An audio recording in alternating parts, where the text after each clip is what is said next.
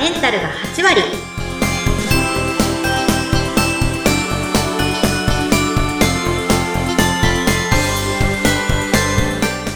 いらっしゃいませ。吉花の旅子先生です。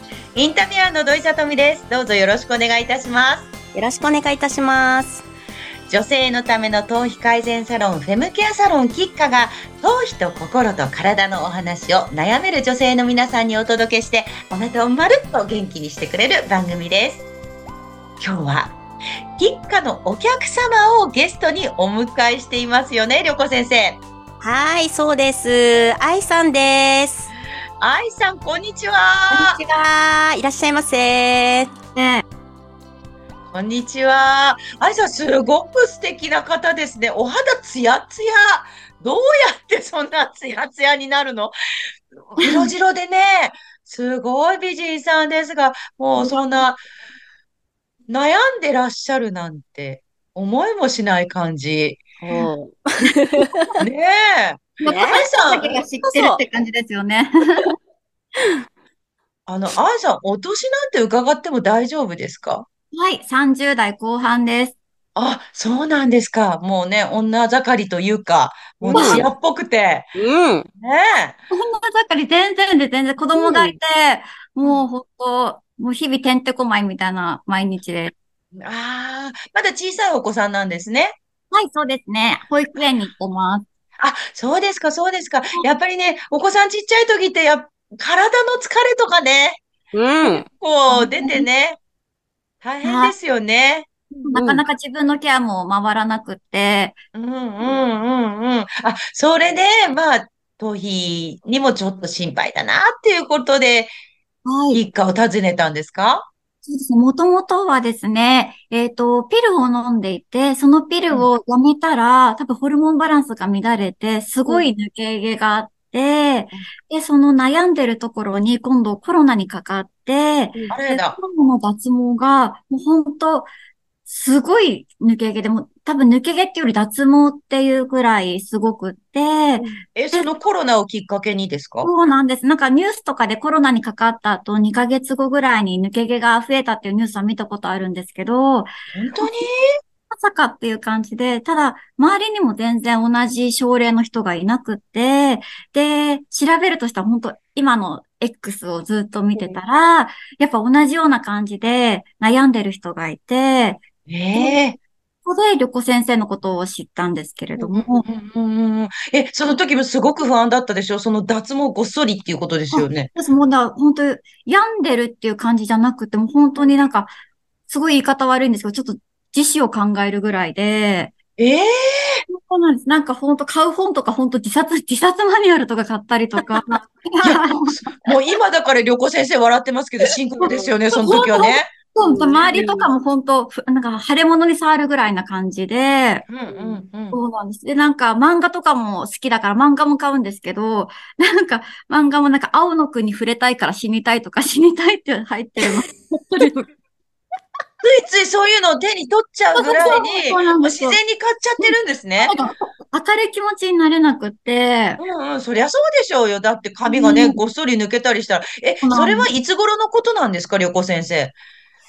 えっと、お会いしたのは？今年の2月はい。に初めてお会いしたんですけど、まあ今のお話ではね、腫れ物に触るようにってね、言ってましたけど、私全然触りましたね。お会いした時。そこ先生ってなんか距離感おかしくて、いい意味でおかしくて、そう、すごいんですよね。え、うん本当に？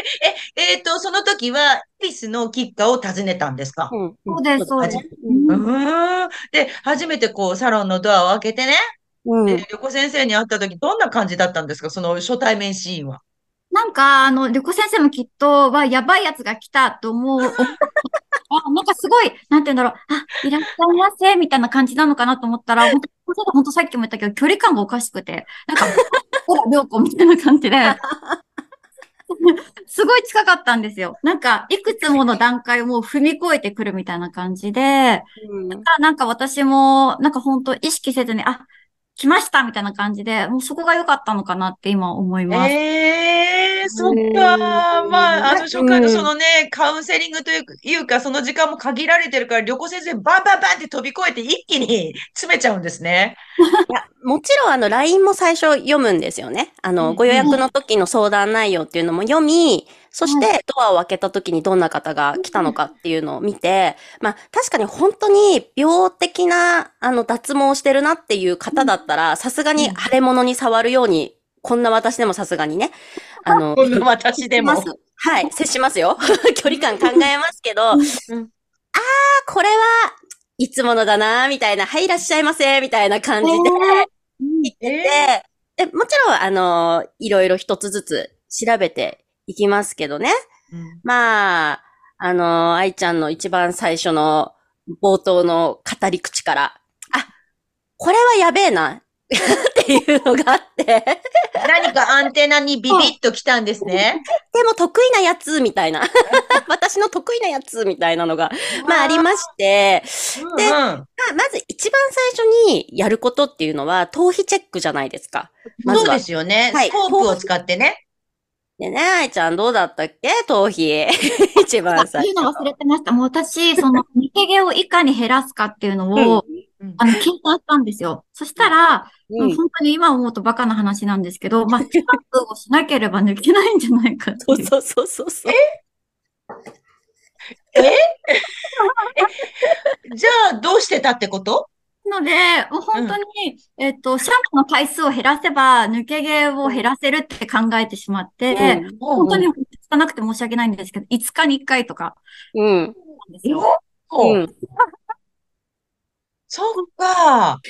プーするともう涙が止まらなくなっちゃうので、うんうんぬ ぬ抜けたと思って涙が止まらなくなっちゃうんですね。そうなんです。なので、本当お風呂が一苦労になっちゃうので、まあ、極力回数減らそうと思って、週5日っていうのを4ヶ月ぐらい繰り返した状態で、旅行先のところに行ったので、うん。4、4ヶ月ってまあまあですよね。まあまあ長いですよね。ううんん。うん。え、はいそれ正直、その愛さんの日常生活に支障はなかったんですか？シありました。あ、そうですよね。本当引きこもりになったし、うん。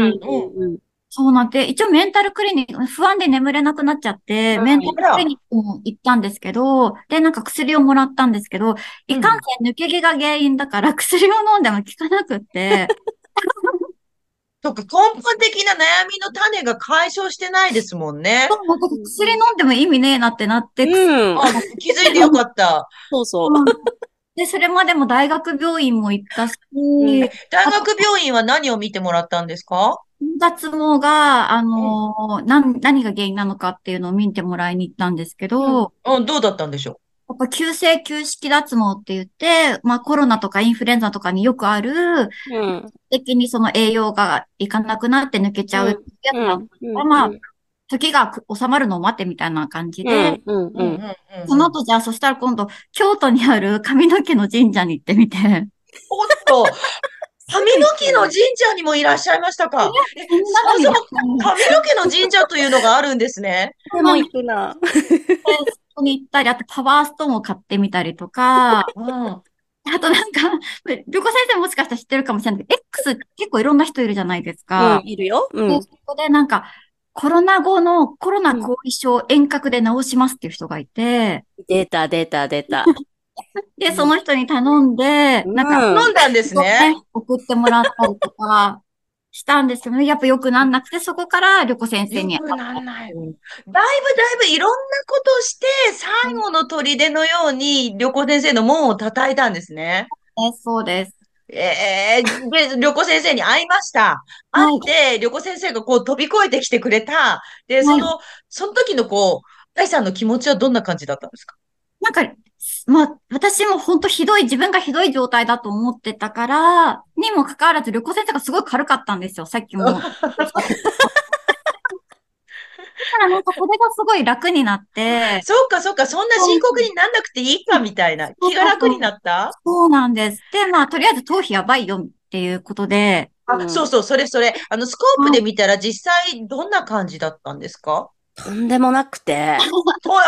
当たり前じゃないですか。だって洗ってないんだもん、シンプルに。だから、まあ、腫れ物だけど、腫れ物に触りながら、めちゃくちゃ触りながら、いろんな思いとか、いろ、あるかもしれないけど、はい。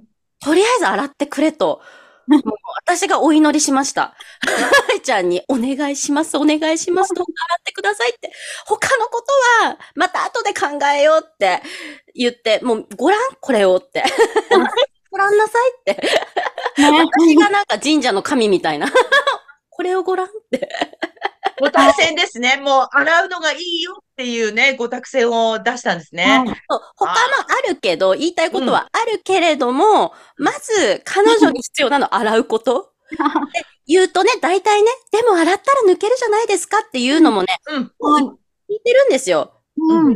でも、あの、でも洗ってないからこうなるよね、みたいな。なんか、もうなんか謎かけじゃないけど、あの、ずっとそういうやりとりで、ただ、あの、すごい素直だったんですよ。聞く耳がもうあって、うん、あの、うんなんだろう、いろんな付き物みたいのがあって、いろんなものを背負って、あのご来店されたんですけど、うんうん。もうそこバッサバサもう落としてやって、うんあそれいらない、それいらない、みたいな感じでババババって落として、で、こういう時の方っていうのは、もう本当あれこれ言っちゃダメなんですよ。で、うん。今までやってきたことっていうのは、まあ、とりあえず置いておこうと。うん、うん、うん。あの、過去にやってきたことが、あの、やらなきゃよかったねって言っても、本当に意味ないから、うん。まずはこのやばい頭皮と向き合おう、みたいな、第一段階。そしたら、あの、愛ちゃんが、やばいですね、これって 言ったの？ちゃんと。現実を直視したんですね。そうそう帰ってきたった京都からっ。てないですね。う んそうそうそうそう。だすごかった。本当に、まあ、聞く耳も持ってるし、うん、うん、うん。そうそうそう、めちゃめちゃいろんなものも連れてきたけど、全部もう、ね。なんか私がお祓いした感じ、まずその場で。ですね。恵比寿に神社あったんだっていう。恵比寿神社ありましたね。ありますね。ありますね。いやー、もっともっとお話をお聞きしたい。そろそろお時間になってしまったんですが、よかったら、キッカのお客様、愛さんにちょっと残っていただいて、次回もお話お聞きしてよろしいですか？ぜひお願いします。わーい、ありがとうございます。横先生やキッカについてもっと知りたいという方は概要欄にお店の情報やオンラインショップ、LINE、X、元のツイッターですね。こちらのリンクがございますのでご覧ください。愛さん、今日はお越しくださってありがとうございました。ありがとうございました。はい、今日もご来店ありがとうございました。キッカの旅子先生と、土井さとみでした。次回もどうぞお楽しみに。